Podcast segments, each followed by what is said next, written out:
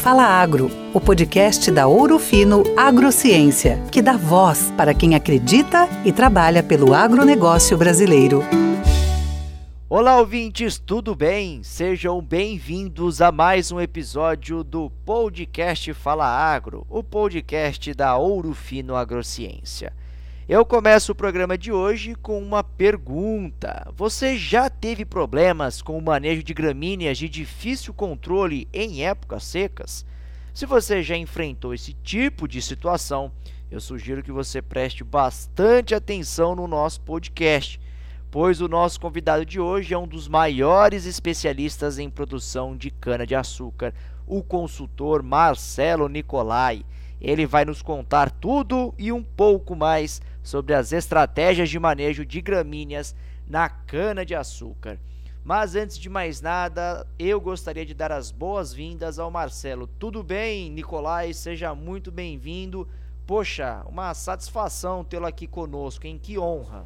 Tudo bem, eu é que agradeço a oportunidade de falar para o canal da Urufino. Estamos à disposição e é sempre um prazer vir aqui bater bola com você.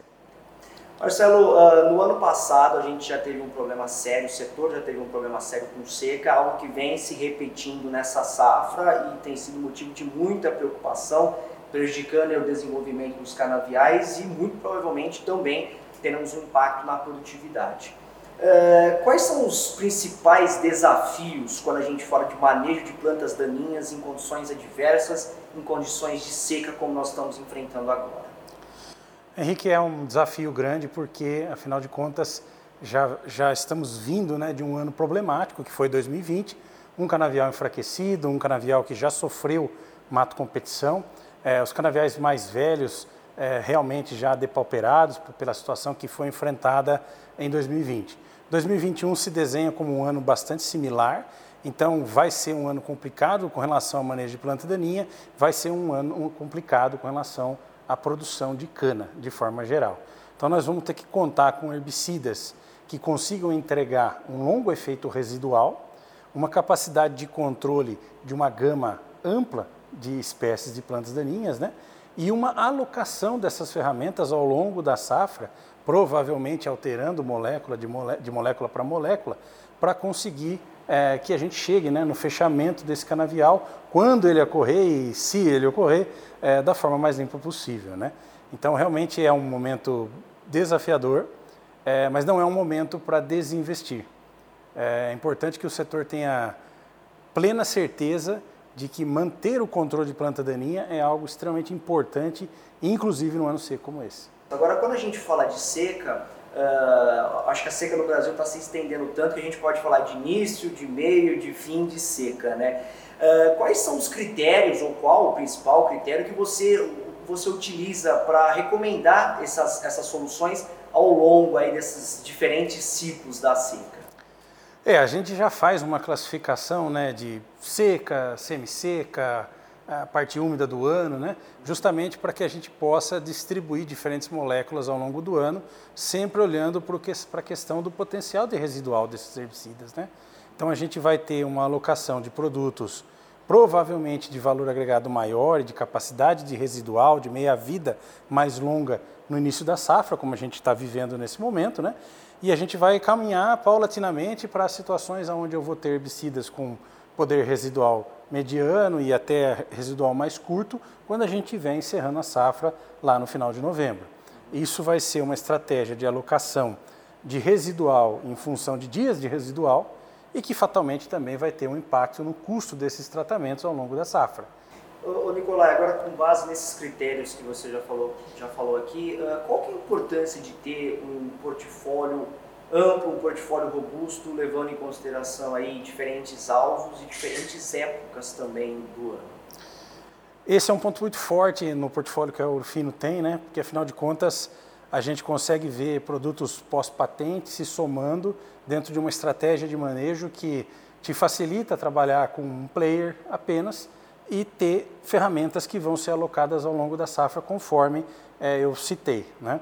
Então, você ter um portfólio que não te prende num determinado momento do ano ou que não te condena a ter que trabalhar numa pré-total é, ou num momento de mais disponibilidade hídrica, é algo fundamental para garantir a presença da Urufino junto ao cliente, junto à usina, junto ao fornecedor, que vai usar esses herbicidas ao longo da safra.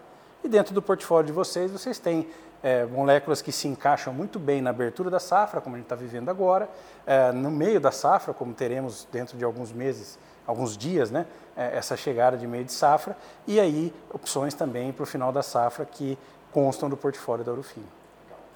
Marcelo falou, uh, só reforçando, hoje a Urufino tem então o Ciclo 100, o programa aí uh, de soluções integradas para o manejo de plantas daninhas, uh, de pragas e doenças na cana-de-açúcar para o longo de toda a safra, de todo o ciclo produtivo. Se você entrar no nosso portal, ourofinoagro.com.br, você pode acessar todos esses esses conteúdos, fazer o download, acessar os nossos vídeos e conhecer de perto lá nossa linha de herbicidas, de fungicidas, de inseticidas. Lembrando que também a Urufina Agrociência hoje é a quarta empresa no mercado em market share no setor canavieiro, a gente trabalhando aí para seguir crescendo nesse setor que é tão importante, que produz não só alimento, mas também energia para o Brasil e para o mundo.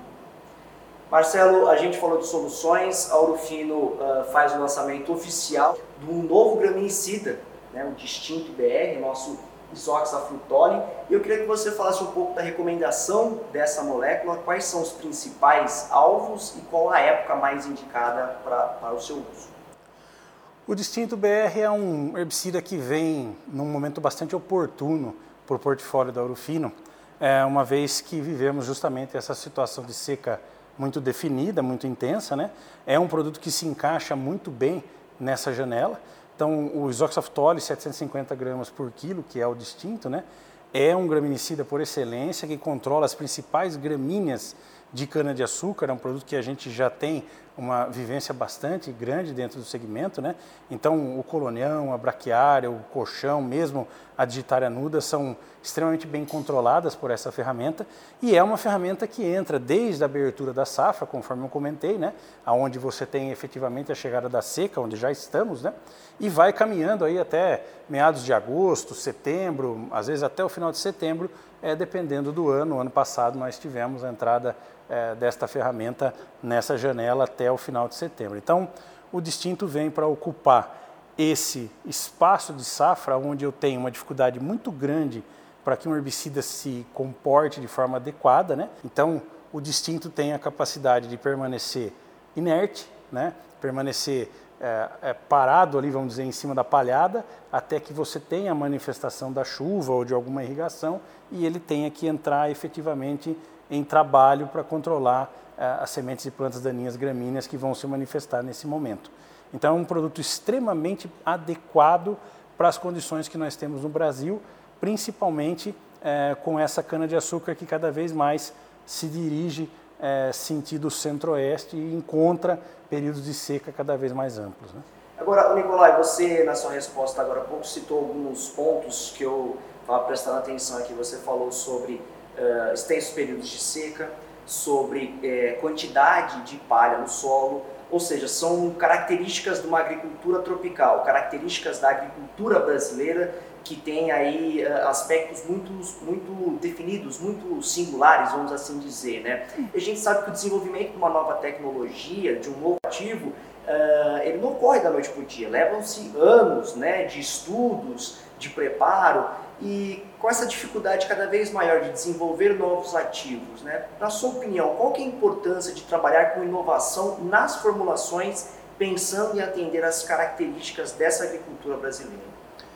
É, o seu gancho já passa uma bola para mim, aonde eu vou dizer que é fundamental, porque afinal de contas a gente não tem, é, num, num panorama tão próximo, a chegada de novas moléculas e novas opções herbicidas e as que temos precisam ser bem utilizadas. Né? Então, o fato de trabalhar com formulação dentro do ambiente de cana-de-açúcar brasileiro é fundamental e, na minha opinião, é a forma como vai ser possível a gente olhar para moléculas que já temos né, de forma distinta. Tá? Porque eu vou ter dificuldade para ter novas moléculas no curto prazo e eu vou precisar entender essas moléculas dentro de novos cenários, cenários mais, cenários mais adversos, né? E provavelmente é onde eu vou ter muitas vezes a associação de duas moléculas até dentro de um produto só, né? E dessa forma, eu imagino que vai ser muito importante a gente ter um viés muito forte em cima de formulação. O próprio distinto já é uma inovação em si, pela forma como o ingrediente ativo se comporta no solo e é uma característica de formulação.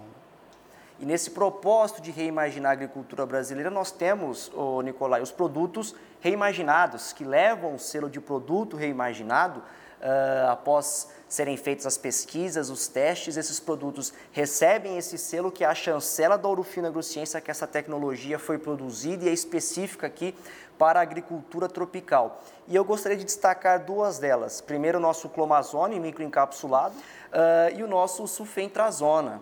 Uh, queria que você falasse um pouco das recomendações, das oportunidades dessas duas moléculas, pensando então nessa estratégia de manejo de plantas daninhas ao longo do ciclo produtivo. É bastante interessante que o portfólio da Urufino possua tantas opções, né?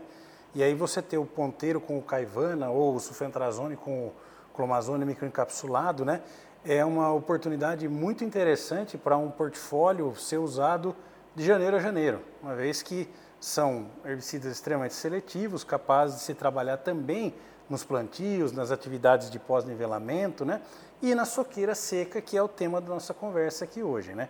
Então, é interessantíssimo que você tenha essa casadinha, porque ela é extremamente fácil de ser posicionada em função da seletividade e da abrangência de ervas que você tem é, controladas pelo sulfentrazone, um latifolicida de carteirinha, né?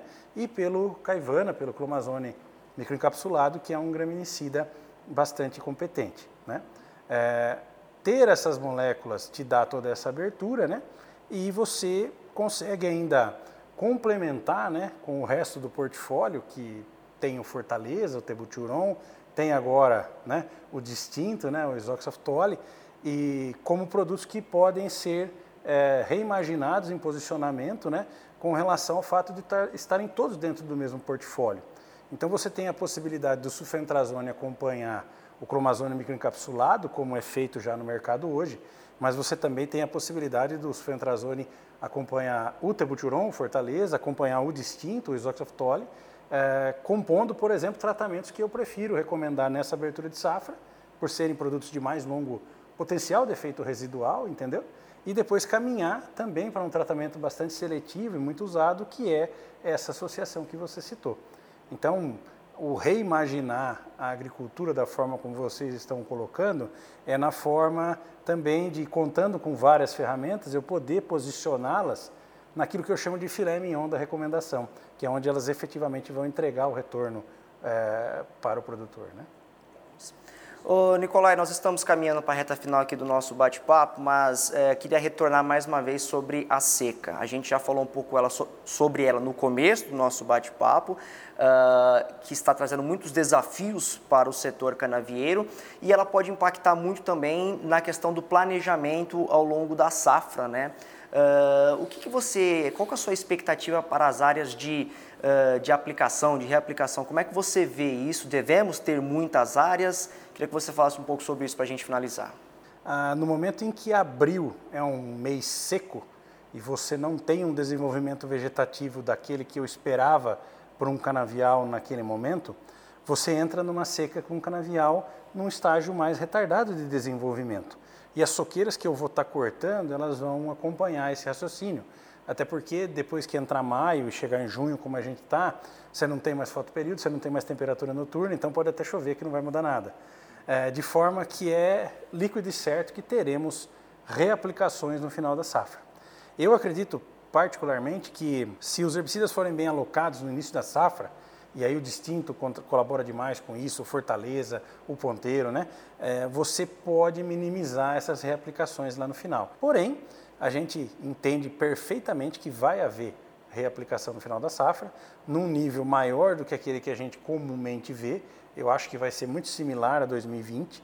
E nesse sentido, eu vou ter um problema não só de orçamento, que é o que todo mundo olha, mas a questão de é, planejamento vai ficar prejudicada, porque quem tinha, por exemplo, herbicidas mais fáceis de se trabalhar com disponibilidade hídrica, é, teve uma restrição de uso já na abertura da safra, porque a, a, seca chegou mais cedo. E quem planejou para trabalhar com produtos mais dependentes de umidade em outubro, novembro, provavelmente vai ter que apelar para produtos seletivos com longo efeito residual no final da safra também. Então aí é, o Caivana, o Fortaleza, o Ponteiro, mais uma vez, podem ajudar demais. Contudo, serão tratamentos que vão ser reaplicados na cana. Ela já vai estar em pós-emergência.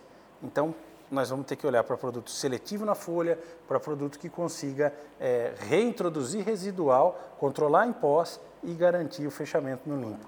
Marcelo, antes de finalizar, gostaria que você deixasse então uma mensagem final para quem está nos acompanhando, o setor produtivo todo, né? Por favor. Henrique, eu agradeço muito a oportunidade, a abertura que a Urufino dá. A Urufino realmente valida os projetos, os trabalhos, os produtos que a gente discutiu aqui hoje. Eu tive essa oportunidade, então agradeço imensamente, não só a confiança, como é, todo esse investimento em a gente poder conhecer essas moléculas. Então, a, Urufino ter essa preocupação de trazer produtos de qualidade, de trazer produtos que se encaixam ao longo da safra, é interessante, é bem-vindo e eu fico contente de ter a oportunidade de vir aqui falar com o pessoal aí, com o público do Urb Show, que é um público bem amplo, né, a respeito de todas essas inovações. Então, obrigado, obrigado a todo mundo aí. Tá certo, Marcelo, muito bacana. Poxa, a gente que agradece uh, a oportunidade de tê-lo aqui conosco em mais um episódio do nosso podcast, né, trazendo informações muito importantes para toda a cadeia produtiva do setor canavieiro. Pessoal, nós vamos ficando por aqui. Eu lembro a vocês que todos os episódios estão disponíveis nas principais players. Você pode acessá-los, ouvi-los aí da sua casa, de onde você quiser, de onde você estiver, ou também acessar o nosso portal, o ourofinoagro.com.br barra canal traço digital. Lá você pode ouvir os episódios e também uh, acessar aí os vídeos e outros conteúdos do agronegócio brasileiro, tá certo? Nós vamos ficando por aqui. Muito obrigado mais uma vez pela sua companhia. Eu espero vocês na próxima. Um forte abraço e até lá. Essa foi mais uma edição do Fala Agro, o podcast que é a voz do agronegócio brasileiro. Assine o nosso canal e fique por dentro dos principais acontecimentos do setor. Juntos, reimaginamos a agricultura brasileira.